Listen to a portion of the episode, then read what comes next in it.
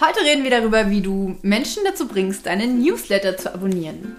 Hi, ich bin Andrea, Autorin und Self-Publisherin und nehme dich an dieser Stelle mit in meine Welt zwischen den Worten.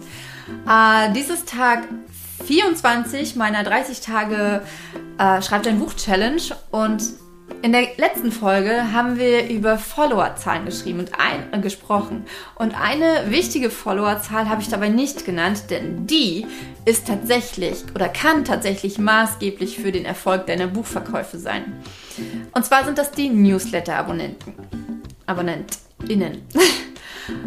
und das ist tatsächlich so, wenn du, und das ist ganz, ganz wichtig, eine große Anzahl an Engagierten, das engagiert ist wichtig, an Menschen, die wirklich Bock auf dich und deine Bücher haben und nicht nur wegen einem Gewinnspiel, äh, die deine E-Mail-Adresse gegeben haben, wenn du von denen Tausende und Zehntausende Leute in deinem Newsletter hast, also als in deiner Newsletter-Liste hast, dann ist es sehr unwahrscheinlich, dass du mit neuen Veröffentlichungen fehlschlägst. Also, dass die ähm, nicht gekauft werden. Dass die vom, vom, vom reinen Launch-Release-Tag, Veröffentlichungstags-Standpunkt äh, heraus betrachtet Misserfolge sind. Denn, wie gesagt, diese Leute haben Bock auf deine Bücher, diese Leute haben Bock auf das, was du schreibst und warten ganz, ganz oft sehnlichst auf das neue Buch. Und jetzt ist aber die Frage, wie bekommst du genau diese Leute in deinen Newsletter. Und wir haben schon gesagt, Gewinnspiele machen das nicht. Gewinnspiele sind ähm, ein Weg, viele Menschen zu bekommen in dein Newsletter. Sie sind aber auch ein Weg, viele Menschen in dein Newsletter zu bekommen, die dann nicht mal mehr deine E-Mails öffnen, äh, dadurch deine, deine Öffnungsrate äh, kaputt machen und sich in aller Regel auch ziemlich bald wieder, nein, leider nicht in aller Regel, wenn das, das wäre besser tatsächlich sogar, aber die sich zumindest teilweise auch wieder sehr schnell abmelden.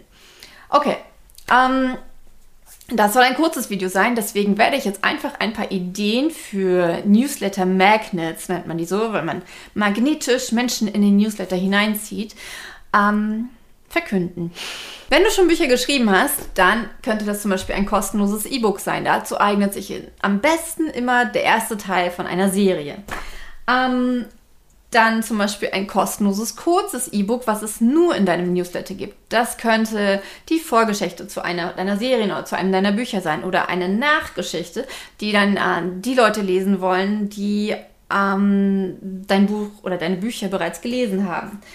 Äh, wenn du Illustrationen in deinen Büchern hast, dann könntest du die als druckbare Datei oder als ähm, als, als Bildschirmhintergrund oder ähm, als, als E-Cards, was auch immer es da gibt. Es gibt ja tausend Möglichkeiten, könntest du die anbieten.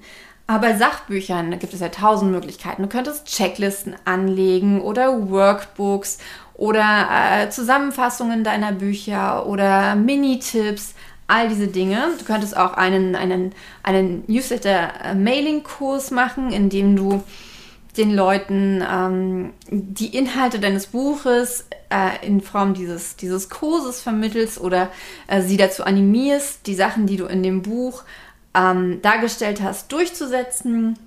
Äh, bei Fantasy-Romanen könntest du die Welt, die du kreiert hast, nochmal genau umschreiben. Äh, vielleicht sogar äh, eine, eine, eine Landkarte davon zeichnen lassen oder die, ähm, die Figuren zeichnen lassen, die Schauplätze, all sowas.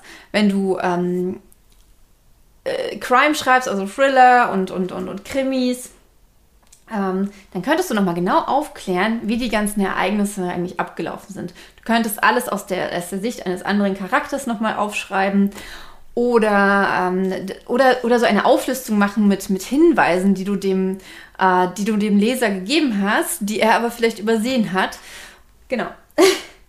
ähm, du könntest auch Szenen, die, du, äh, die es nicht ins Buch geschafft haben, weil deine Lektorin gesagt hat, ah, ähm, zu viele Liebesszenen, keine Ahnung, äh, die könntest du äh, als Newsletter-Magnet anbieten. Oder zum Beispiel, wie gesagt, Szenen, die aus einer anderen Perspektive geschrieben sind, ein alternatives Ende, falls es manchen nicht gefällt.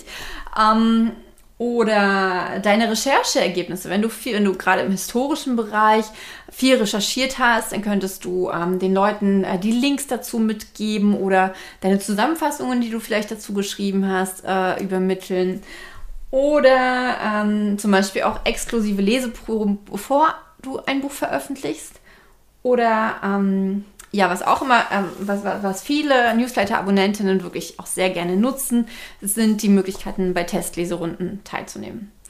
Du siehst, es gibt so viele Möglichkeiten, seine Newsletter mit einem Mehrwert für, die, ähm, für, für, für deine Leserinnen, für deine Abonnentinnen auszustatten.